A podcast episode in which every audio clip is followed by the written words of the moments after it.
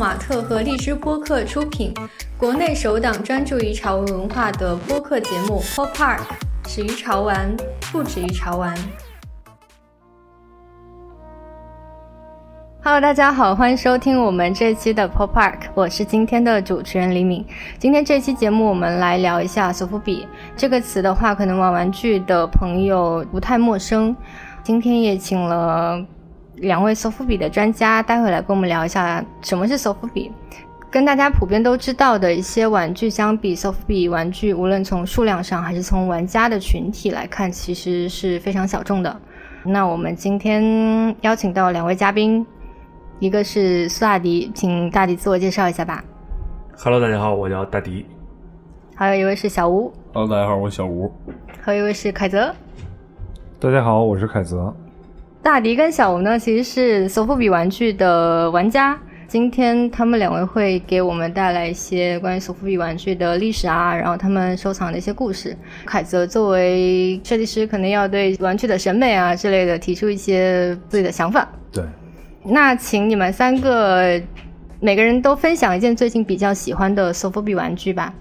大迪。哦，我先分享一个吧，就最近可能刚刚抽选结束的迷幻玩具，就是也是一个日本设计师的，叫伊鲁伊鲁的一个娃娃。他那个设计的点比较有意思是什么？就是小女孩小时候玩那种洋娃娃，他等于做成索福比材质的，并且带里头有一些自己的点子，包括这个我们小吴还特意给我翻译了一下，它里头有一个包装纸做的特别好。就把每个发的配色的小零件写上它的名字，因为它有两个小配件，一个是小虫子，一个呢是一个小章鱼。那个名字写的比较有意思点在于什么？小虫子那个名字，比如叫小杂碎、小跟班儿，就小跑腿儿的。完，实际上呢，他还是一个拉客的一个角色。完，他们还有一些技能，按摩，然后拉客。那个女的呢是一个小章鱼，名字也都起的那种花名。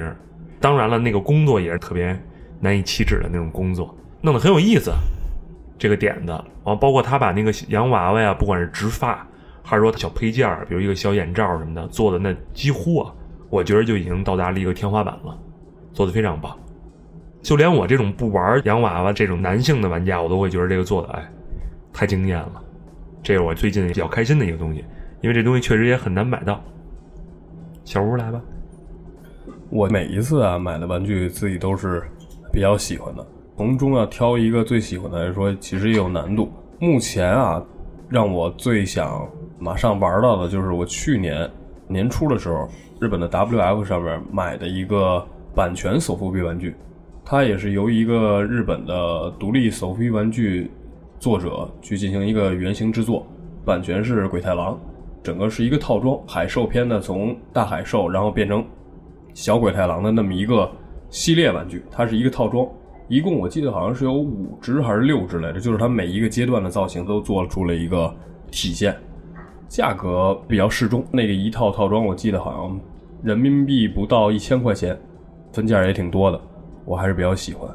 我现在还没拿到手呢，我那个一直放在日本家里没寄过来。我现在最想见到的一套玩具就应该是那个了，一直都挺期待的。凯泽买玩具吗？现在这两天买了一个最好的，就是菜花头，终于买到了。之前我一直没买到，贵吗？两千五，在闲鱼上从一个台湾人手里买的，嗯，价格还挺好的呢。对，然后那个配色我比较喜欢。讲那么多的索福比的话，我们其实是想请两位索福比的玩家来讲一讲什么是索福比，下个定义，或者是介绍一下。简单给大家介绍一下，首先要有一个器皿来装它那个胶浆体，再把模具进行加热以后晾干，拔出来以后就是索福比这么一个玩具。热的时候是胶皮，然后硬的时候是塑料，就是一个制作工艺过程。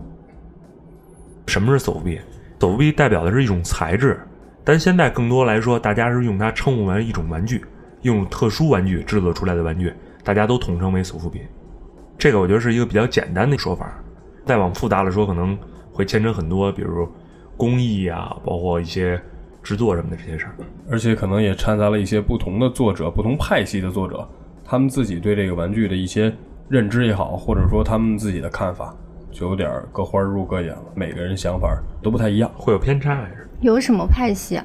比如有的偏美式一点，有的偏日式一点，就是我觉得是主体最大的两个派系。一个是偏美国的这帮日本作者从小接触的玩具是忍者神龟、变形金刚，还有一些西漫之类的。捉鬼队、西漫，老的这些经典的挂卡玩具。所以手扶笔是从日本起源的。对，最早起源于日本，上世纪大概五六十年代吧，应该。对，五六十年代。最早做的其实都是一些他们小时候看的一些特摄的，哥斯拉、恐龙，包括奥特曼里的特摄角色、怪兽什么的。我第一只买的索福比玩具其实就是一个哥斯拉，那是二零零五年第一次去上海，那会儿北京有玩具店，我还没发现。从那次回来以后就发现了，北京其实也有玩具店。那次买了一只哥斯拉，在上海那玩具店，应该是三百五十块钱，二零零五年，嗯是日产的一个。零五年买的三百五十块钱的玩具，算贵吗？算中等吧。同时，我也买了一个那个再生侠的大座，花了差不多小一千块钱吧。当时我觉得零五年花一千块钱买玩具就已经算挺多的了。零五年三百五十块钱也不便宜，那会儿房价才多少钱呀？对我听起来就感觉不便宜，你要放在现在的话，很便宜了。对，因为现在的手扶玩具价格对，有一些上限呢，真的比较高，非常贵，高到什么程度？那可能就是几万、十万。从几十块到十几万不等吧。就我们刚刚讲，这些手扶笔的玩具历史也蛮久了，最近这几年是有变火吗？我觉得会有变火，而且就是越来越火，因为现在玩家基数就是越来越大。最早刚开始之前凯德说的，一六年、一七年的时候，那会儿玩家其实很少，这会儿真的已经挺多的了。起码我觉得你说上千个玩家肯定是有了，只能说他们水平参差不齐。而且这个玩具可能在两千年初的时候，全世界范围内都有一个低谷期，大概可能有缓和的阶段是二零一零年之后，但那个时候我还没有接触到这个玩具，我是一五年才开始接触索福比玩具的。当时我刚买的时候，那个就没有概念，这是索福比玩具，就觉得那是哥斯拉什么的、奥特曼什么怪兽的经典。后来才知道，这个东西在日本叫卡九怪兽嘛。对，当时我也一开始把它当成一个普通的塑料玩具，没想到它背后有一个定义也好，或者特殊的工艺。我可能就是觉得一个玩具挺贵的，这个是我对它最早的一个认知。对于我来说，后来给我普及这些知识的，也就是擦主席。擦主席当年他给我去他家给我看他的收藏，我才知道哦，用老的制作工艺，现在开始他们又有新的设计。他也在说这是设计师玩具，区分开了老的那种跟特摄的啊特摄的那种玩具。所以火起来的原因是什么？跟现在中国的潮玩市场起来有关系吗？有关系。泡玛特七年、一八年这会儿，对对，就是做起来了。更多的人是从大酒保、从 James 做那些龙啊什么，从这些完接触到索福比，属于就是男孩感觉比较帅、肌力比较猛的那种。完慢慢了解到索福比，啊，居然还有这么一个圈子。啊，包括 Dihara 也一样，很多人可能从 Dihara 这块完进入到索福比这个圈子里。对 d i h a r a 是我觉得是呃，接触这索福比也不能说是入门级的吧，大家都比较能接受那个幽默的态度。那个设计师自己有自己个人风格的，比较幽默有态度。它是蛮有个性的一种玩具。对，比如说在他的作品里面，像渔夫啊，还有黑社会的人，有一个人爬墙上自己吐啊，特别影射到，我觉得特别影射到他自己的生活。他可能自己他就是这么一人，平时特别随意，比较幽默，比较诙谐，都是用他的设计做调侃。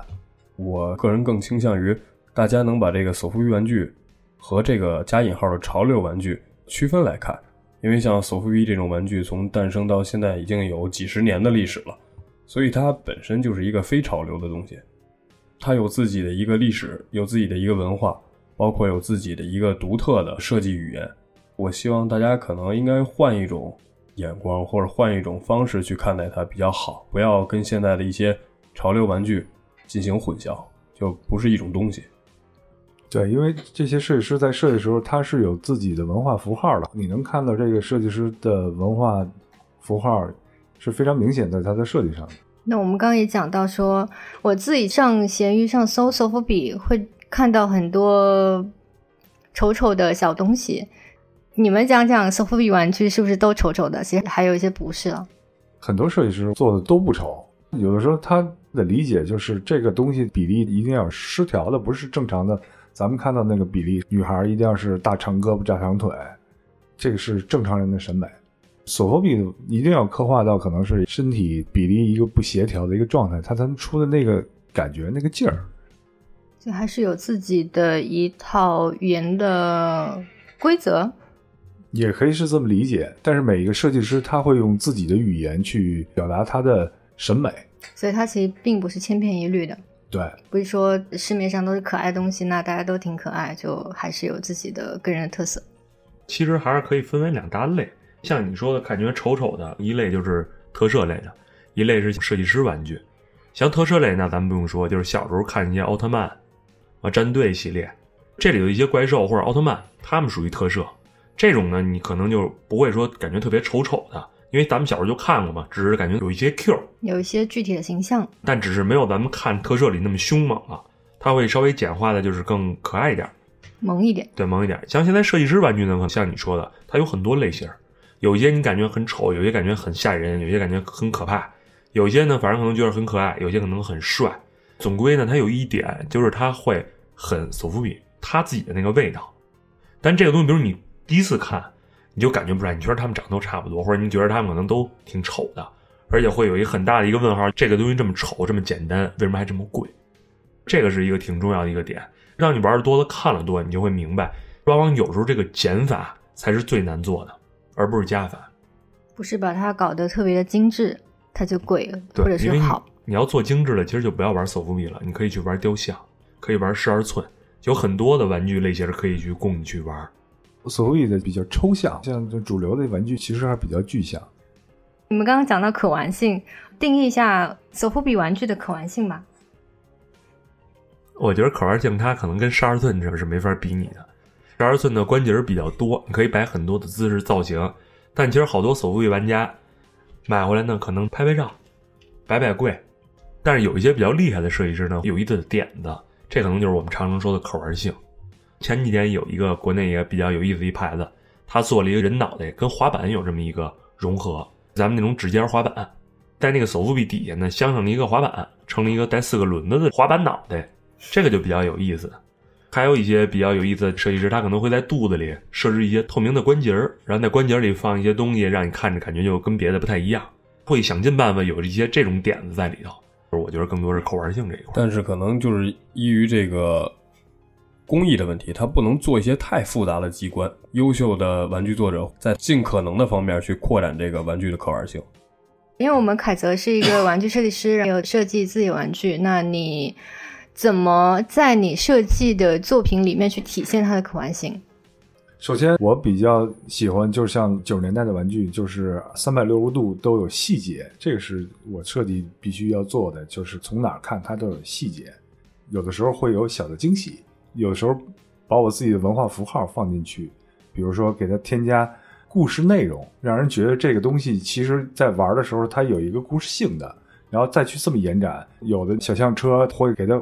下面装了一个回力车的底板，这个就是特别以前小时候玩的那种小回力车，然后能推的这种，都是有这种点，每个都不太一样。比如说那个小象上面有一个小兔子，然后一个小象，俩人在啪啪，可以有一个替换件儿，这能打开，这都是一个可玩性的点。比如现在这个电话，电话它从后面看其实是一个老式的复古电脑，有一个小的开关，老式的。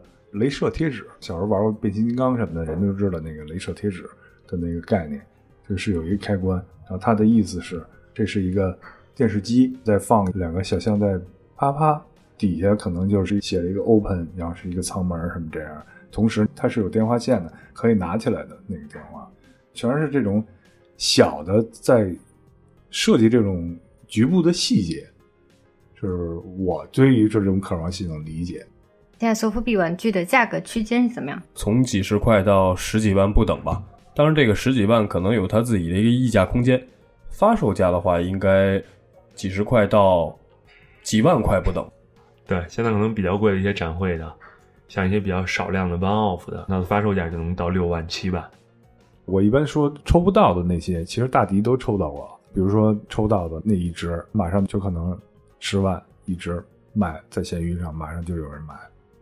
对，它可能发售价可能就是几千块，不到一万，但可能它到二手市场价格一下可能得翻五倍、十倍，但可能就五六万。但这种时候其实大家还都抢，因为很稀有。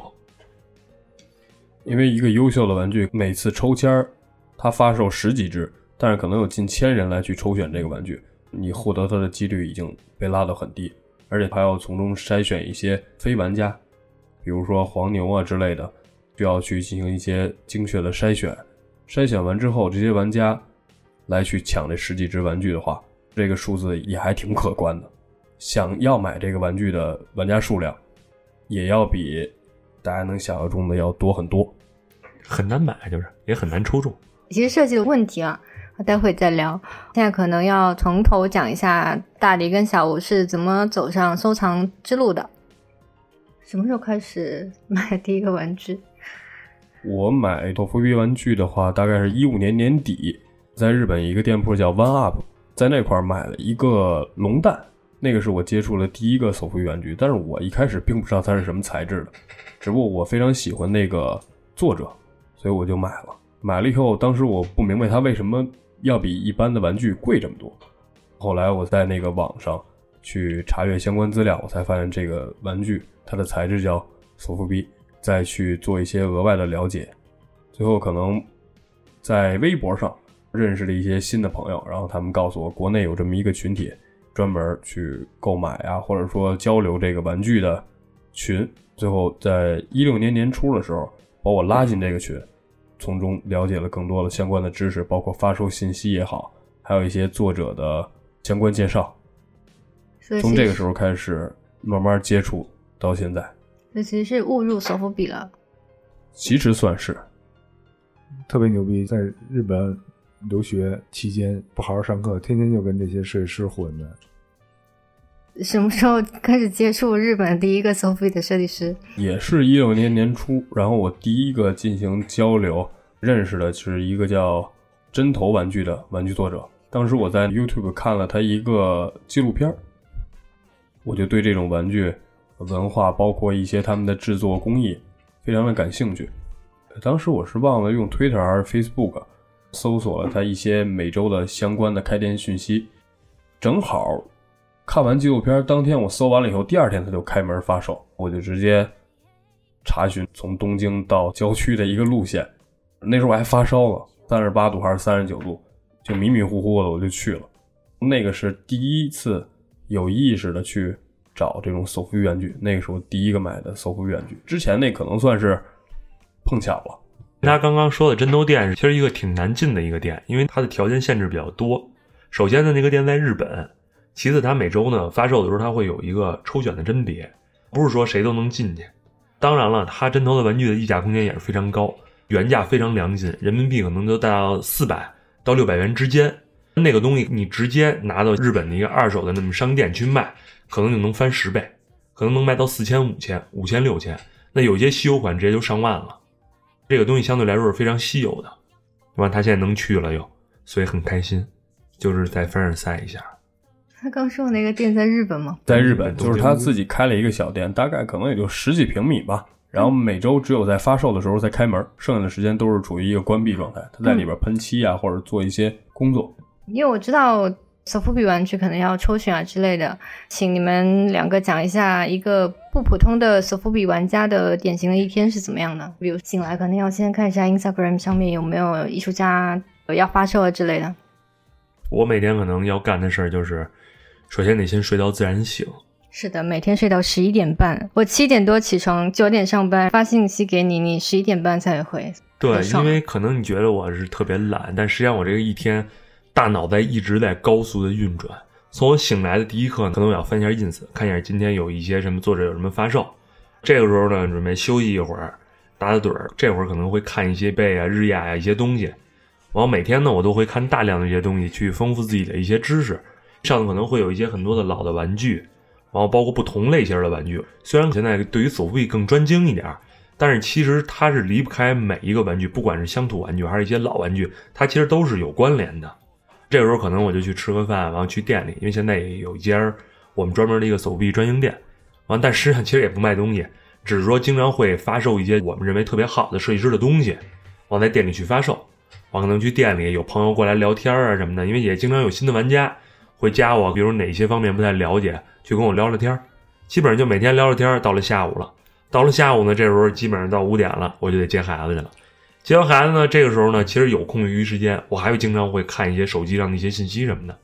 基本上我觉得这个事儿就是活到老学到老。虽然不管你现在玩到一个什么程度，但还是要不断的学习，不断去精进。到了晚上呢，可能就去剪一些视频什么的。完，这一天基本上就差不多就过去了。有的时候会有一些玩具抽选，那这个时候呢，你就要去拿出玩具去拍照，这个又是一个非常又复杂的一件事儿，因为你要把照片拍得很好看又有意思。完，这个其实都是一个非常耗费精力的事儿。听着啊很简单啊，不就拿一个玩具拍一个照吗？因为我玩具可能太多了，散落在不同的地儿，不管我工作室、家里头、店里，对于我来说，每天其实都很累。其实就是乱。对对对。来，你说说小吴呢？小吴的典型的藏家的一天。我一开始跟他也差不太多，每天一定要睡到自然醒，可能九十点钟起来。但是第一天做的事儿不一样，我首先肯定是要去卫生间，然后就是起来看电影，看完电影呢点个外卖，中午吃完了，吃完了以后呢就看电影，看电影没意思了玩会儿游戏。可能这时候都下午五六点钟了，选择出去跳跳绳、跑跑步，因为吃一天了，玩一天了，也该运动一下了。晚上回到家啊，点外卖，又该吃饭了。洗完澡就睡觉了。我这一个月大概不在大迪那儿的话，基本上每天都是重复一下一样的流程。他有一个特重要的一步，他遗漏了，就可能在晚上七点到九点之间的时候，他可能就会打开手机。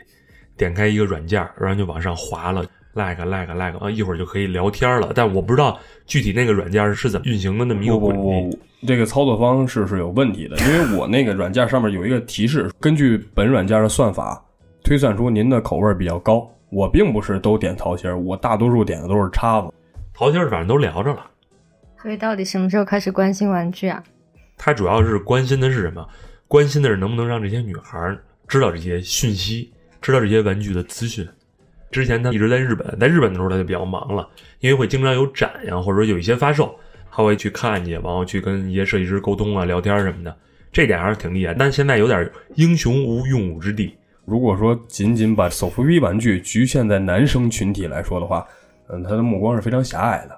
我可能更多的要去认识一些不同的女性，去向他们介绍推广啊手扶逼玩具的这种文化。我在做的这件事也是一个。不能说伟大吧，感人，我觉得特感动。反正我现在说的时候，我眼眶湿润了，有点责任。我觉得你有一份责任感，有有有这个韦小宝相关的这个责任感，我还是从始至终一直要是贯彻到底的。你怎么着了？给那些女性的那个玩家推广的这些日本的设计师朋友们都怎么样了？就可以说是效果非常显著吧。咱们主播聊聊，你觉得我们小吴这个长相、形象这块怎么样？我主要喜欢聊玩具，确实挺帅的。为什么喜欢索福比玩具呢？买这么多，然后花这么多钱，花这么多精力。我觉得从我这儿也跟小时候有关吧，因为从小我就挺喜欢玩的，小时候就收集很多玩具啊什么的。玩到大了，可能有一种收藏癖或者什么的，开始也是什么玩具都玩。完后来了解到索福比，就是哎，这个东西挺有意思的，也加上当时也有点玩到头了。凡尔赛也不能这么说，就是钱呀花不光了，那些玩具已经满足不了我这个消费能力。高级高级，就感觉哎，我们都买了，怎么还剩那么多钱呀？难受，抓着挠腮的。我一看，哎呦，我说这索福比东西看着那么一般，怎么那么贵啊？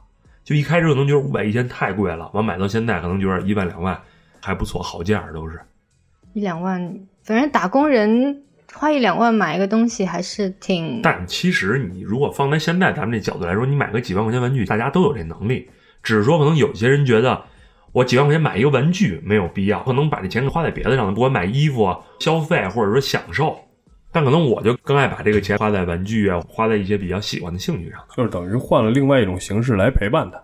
多说玩具圈的人都有一个重要的的癖好，就是恋物癖。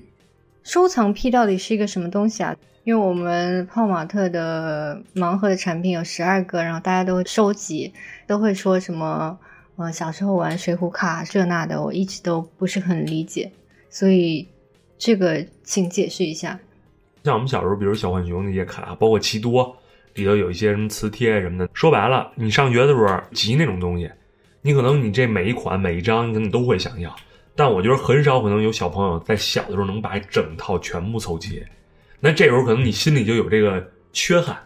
没准长大了，比如像这个盲盒，大家现在也有能力了，但可能一款五十九，买几款总不能凑齐了七款，我差一款。大家肯定都想是凑一整套，感觉会比较完整。很多人都有这强迫症吧。小吴呢？索福比有什么是吸引你的？怎么说呢？其实索福比这玩具吧，没有什么具体可以吸引我的地方，什么都玩。包括到现在为止，我每个月就在我这个有数的这个经济范围之内。有一些玩家也跟我聊嘛，他们就觉得，哎，我什么玩具我都买了，玩到头了，就觉得没得玩了。哎，突然发现这索福比，觉着这一下大开眼界了。因为索福比它有一个不同的点，它有很多知识，有很多内容你是搜索不到的，需要你自己去一点一点去学习、去购买、去了解这个东西。然后包括我更觉得对我来说更有吸引力的是。索福比这东西包装比较简单，就有一张头卡，一个塑料袋就 OK 了。其实这省去很大的一个家里的空间。如果你经常买那些十二寸或者雕像，你就知道，哇塞，那个包装巨大，没有别墅基本上你装不下。这个也是一特别大的一个优势。这个完全出乎我意料，因为它没有包装，所以我喜欢它。算是一种新鲜感吧。现在市面上在索福比玩具没流行开来之前，呃，没有一种这种形式的包装，就在近些年吧。第一次，反正我也惊了。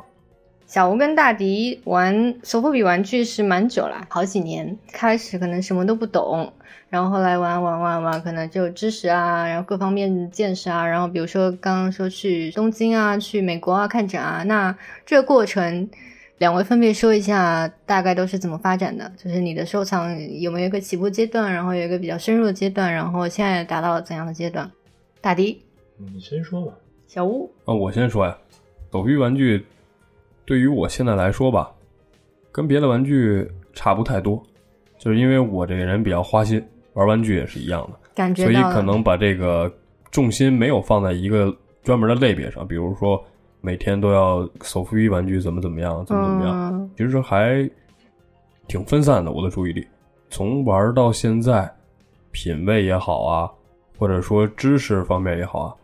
都没有什么 特别明显的进步哦，就相较于我来说，可能大迪的进步会更明显一些。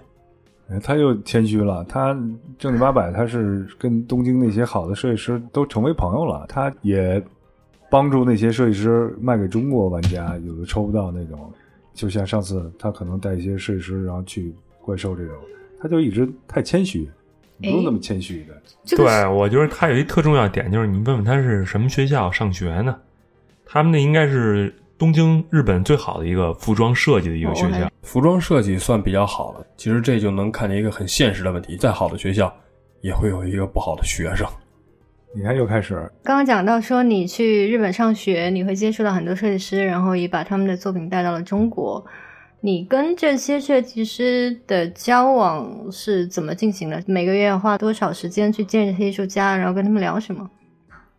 大多数的互动还是在 IG 上互相点个赞，偶尔可能有发售的时候随便聊两句，大家都还是比较忙的，就不如线下展会说见面的时候聊的要多，所以我个人可能也更倾向于有更多的线下的玩具展。对，因为在网上其实文字的话，包括你的表情啊、肢体语言都是添加不进去的，对方也不知道你现在这个说话的语气。比较容易闹误会，所以我可能更倾向于跟大家去线下去交流。然后这个交流的途径基本上就是每年一些玩具展会。他们是什么样的人啊？设计师？嗯，一个眼睛三条腿。哎，那不是人，就是还是普通人吧，都有自己的生活，有自己的故事，包括有自己的一些想法。每个人都不一样，这个也是我觉得。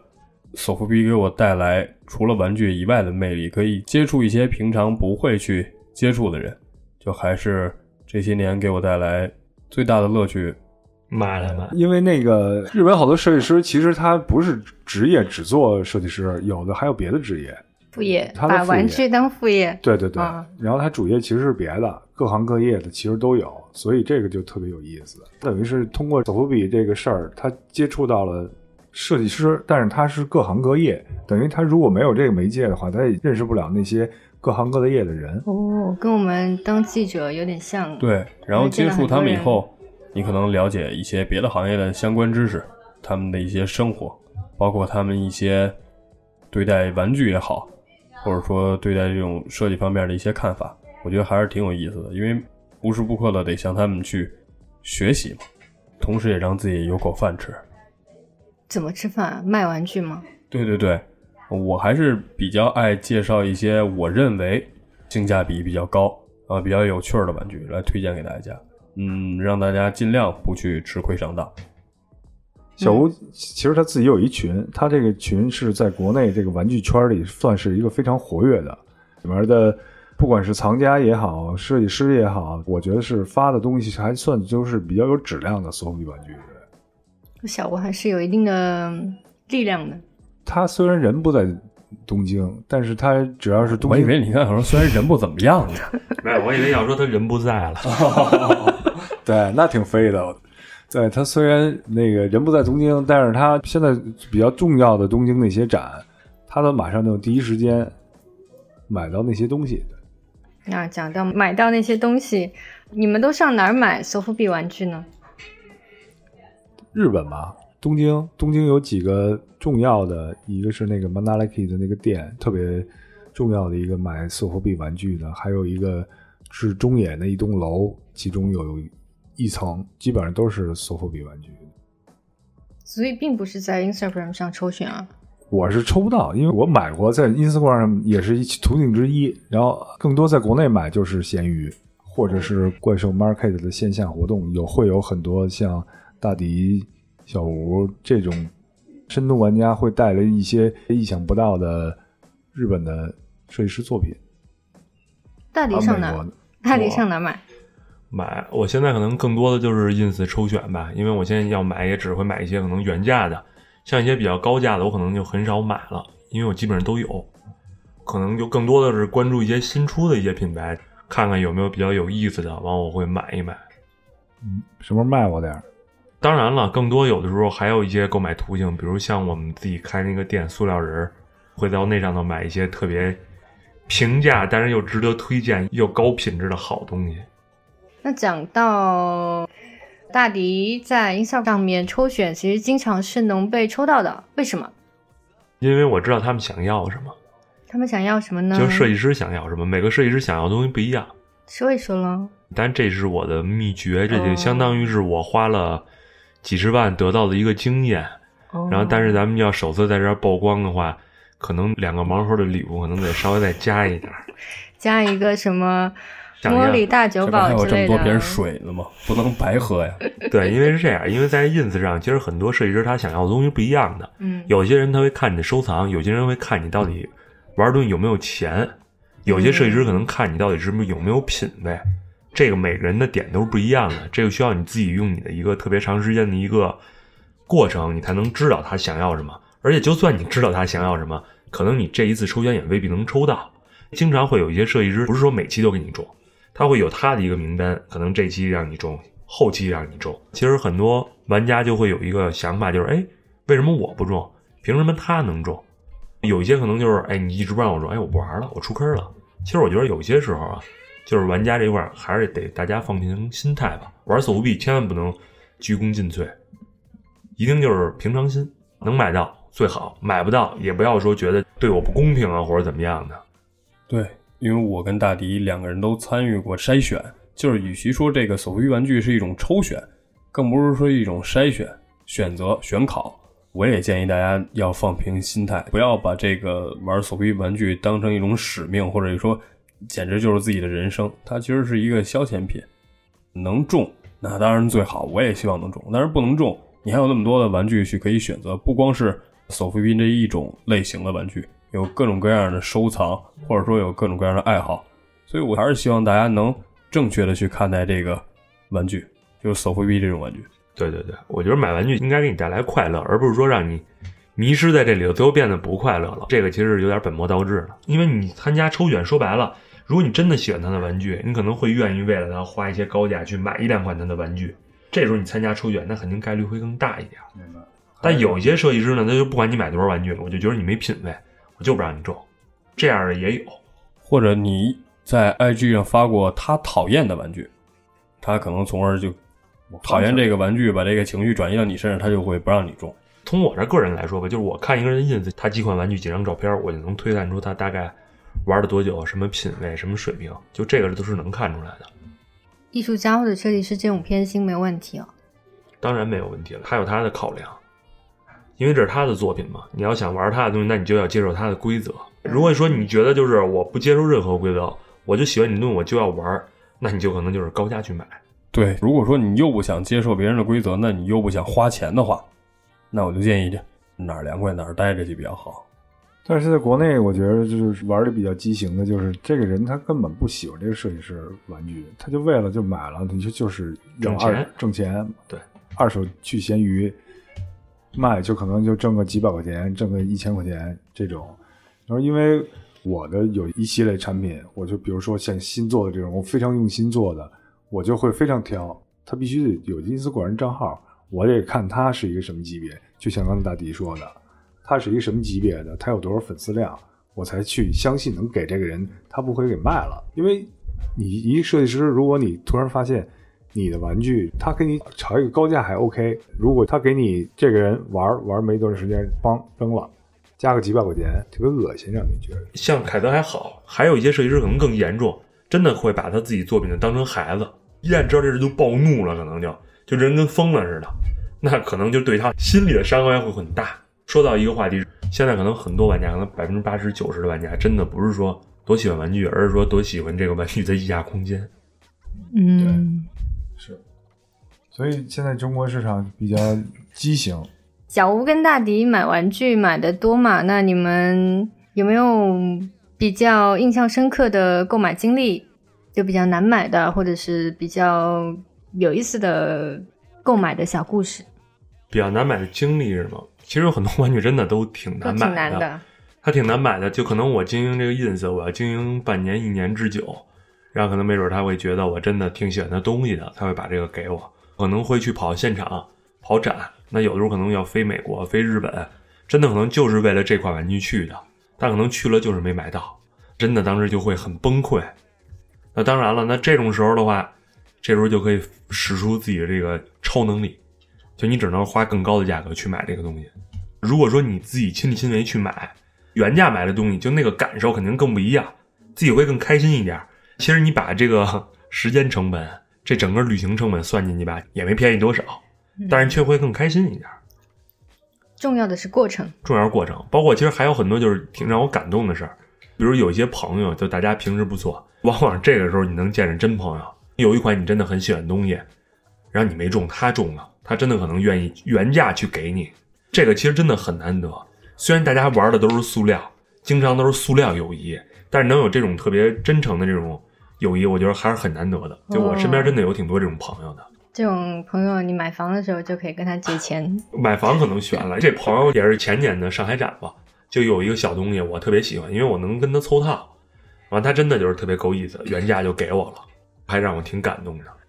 凯泽嘞？凯泽买玩具吧？上次我我有一个那个一路一路那那个叫什么来着？那那那四四个一套的那个呃，试玩那试玩那套，我跟在东京的一个朋友，他说他把他那套卖我，卖我是十一万日元，就合人民币可能是七千七千块钱，七千块钱。我是犹豫了一下，最近我再问他，七千块钱那个能卖我吗？没了，现在那套价格可能得两万了。对，他说我不卖了。现在那个就怎么卖？就犹豫了一下，这东西又从你的眼前擦身而过。我就是觉得还是看上的时候就买吧。然后还有一个是那个租鲁曼有一个是恐龙身子，但是头是一骷髅头，是一大分头的那个。我在闲鱼看见了，我存了一下，那款应该是两千四百五，我没买。然后我再看台湾人在卖的时候，就已经四千多了。你已经看见那个时刻，你没买，你就没了。你再想买的时候，就真的比那个再贵，可能贵很多了对，贵很多了。犹豫就会败北，我发现了这东西就不能犹豫，你要看上赶紧买，早买早享受。要不就惦记，一直惦记，然后你看就没了。如果它没有那么难买，你会一直惦记吗？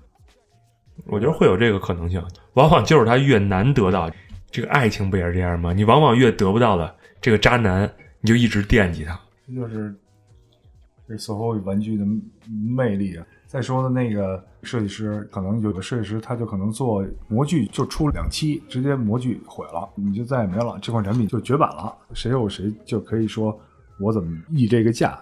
这蛮有意思的啊，日本人做法吧，日本人做法的，感觉他们那个民族还是蛮有特色的。中国的 SOFO 比玩家他们怎么交往？就是这个玩家的圈子，平时大家是不是在网上交流啊？就这种具体的细节。就是为了营造那种气氛才开的塑料人。对，因为其实现在更多好多新的玩家是从什么途径了解呢？是从闲鱼。但闲鱼这个软件，就这个里头气氛不好在哪儿呢？其实很多东西的价值它是胡标的，就是你新人你也不知道这个价格到底是便宜是贵，包括现在还有假货，就这个确实挺可气的。所以也是为什么我们弄这个塑料人，也是希望大家有一个地儿，起码是在北京的玩家可以过来一块聊聊啊。我也肯定秉持呃公平、公正、公开的原则，给大家就是一块交流沟通，包括推荐，我觉得这个挺重要的，还是。像怪兽 Market 基本上就算大的聚会了，最大的在北京就是这个 SOHO 比玩具的，这是最大的聚会。大家平时见不着，有这个展量，然后大家一块儿见面聊会儿天儿，这一天跟那儿待着，可能你看那什么事也不干，大家就聊天儿，聊这个玩具，聊那玩具，有的时候你想象不到，就真的能聊一天。玩家的特别的归属感。那你们买了这么多，呃，眼光会变挑剔吗？我反正现在个人是越来越挑剔，会。你现在有什么买的时候有什么特别的审美的偏好吗？比如说，如果是什么品牌或者是什么艺术家，或者是长什么样子，我要买它。我会综合分析它各种，不管是设计师的因素，它发售的频率，它这个配色的考证，完包括它这个东西的质量、产地，完包括还有一系列，就是我会观察很久这一个东西。但是只是说手臂这一块，但更多别的东西，我想买一些老玩具，很便宜，五块、十块、十五块，还有一些老弟的玩具。就是咱们这边国内做的以前特早的一些，就做的感觉是特别离谱的、夸张的一些盗版玩具，我都会买。就只要让我觉得好玩的、有意思的，我都会花钱去买。但只是手臂这一块儿，我会更加严格。反正也蛮贵的。贵的便宜我都会买。哦，小吴嘞，你买玩具现在的眼光会变得很挑剔吗？我应该没有什么变化，我感觉我跟几年前喜欢的东西差不太多，就是原来喜欢什么，可能现在还是喜欢什么。因为我也一直只买自己喜欢的东西，不太受别人影响。那像刚大吉讲，其实什么都买。我想问的是，因为像老特摄玩具，就他们都是从什么动画片里面变成玩具的一种玩具，还有一种是艺术家玩具。你们买的时候会更看重艺术家的原创性吗？嗯，我现在更多的看的其实是设计师这块玩具。像你说原创这个问题，其实很多玩家也混淆不清、闹不清楚。很多好的现在所谓的 SOV 这些设计师品牌都是有一定程度的借鉴，这是肯定的。他们也会从他们小时候玩玩具那个影子里去找一些灵感，但是这个时候牵扯到一个什么事儿，就是一个知识点的问题。他们的那个知识点真的很强，你好像以为他有一些是抄袭，但其实实际上是因为人家那个文化积淀到那个程度了，人才能创造出比那个更有意思的、更好玩的东西。但也不乏有一些设计师确实就真是纯抄，这个东西他们可能很难界定，他们可能觉得这个像就是抄，但从我这个人来说，我其实能判定就这个东西是抄袭还是说是借鉴，就这个其实还真的挺难分辨的，尤其对于一些新玩家来说。当然了，其实也很多新玩家其实他不是特明白，但是他看了一个就觉得急于发表自己的意见，可能给这个一锤子打死，那个一锤子打死，我觉得这也是一特别不好的一现象。SOFO 比玩具的文化背书有多重要呢？因为我在网上看了一个调查吧，让这些玩家去对 SOFO 比玩具的现状提出你的问题吧，然后有一些人就会聊到说文化的背书的问题，玩具里面的文化到底有多重要？呈现在凝聚在这个玩具里面的文化有多重要？这个相当于你这个玩具有没有内核，有没有精神所在？我看过一个纪录片，是美国的一个大藏家，他也是买我玩具的时候，他给我看了一个他的 YouTube 上的介绍这索福比玩具历史。他说每一个设计师，你是在干什么各行各业，你都会展现你的设计理念的文化符号的。比如说，有的那种日本还有美国那种设计师，可能就是喜欢 hip hop 文化，他就会把这种街头文化的东西带到那个设计里面。我觉得就是一个玩具，就不要给它安很多故事。现在很多玩具，他愿意把玩具写一个故事背景，或者写一段长篇大论。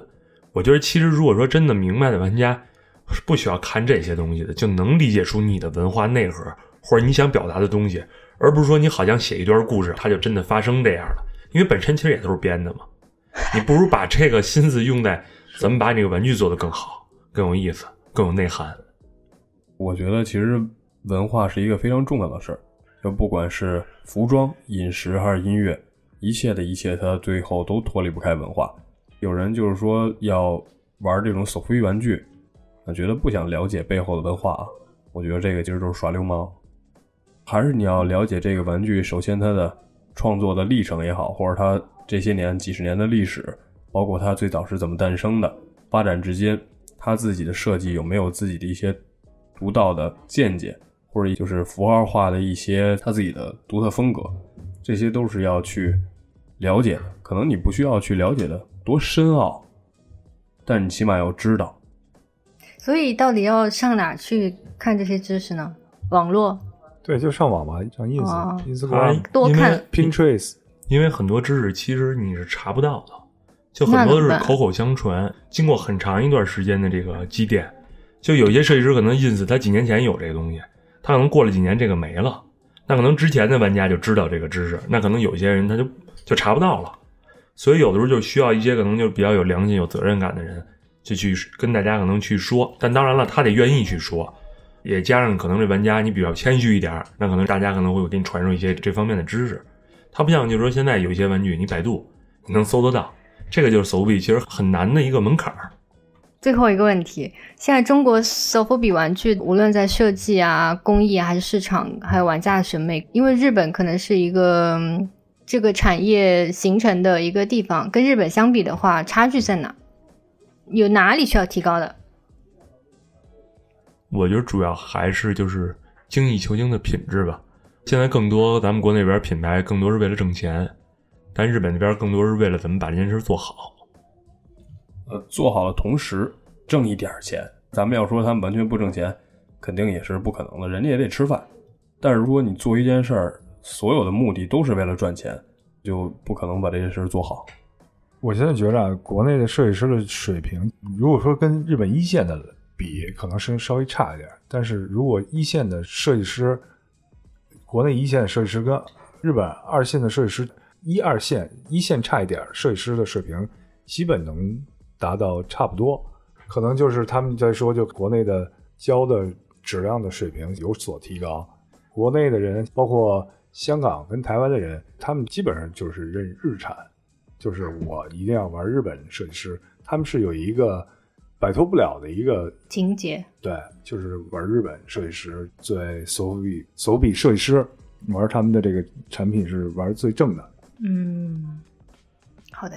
今天这期节目又聊的差不多了，祝各位设计师跟玩家玩的开心，感谢大家的收听，我们下期再见，拜拜，拜拜，拜拜，拜。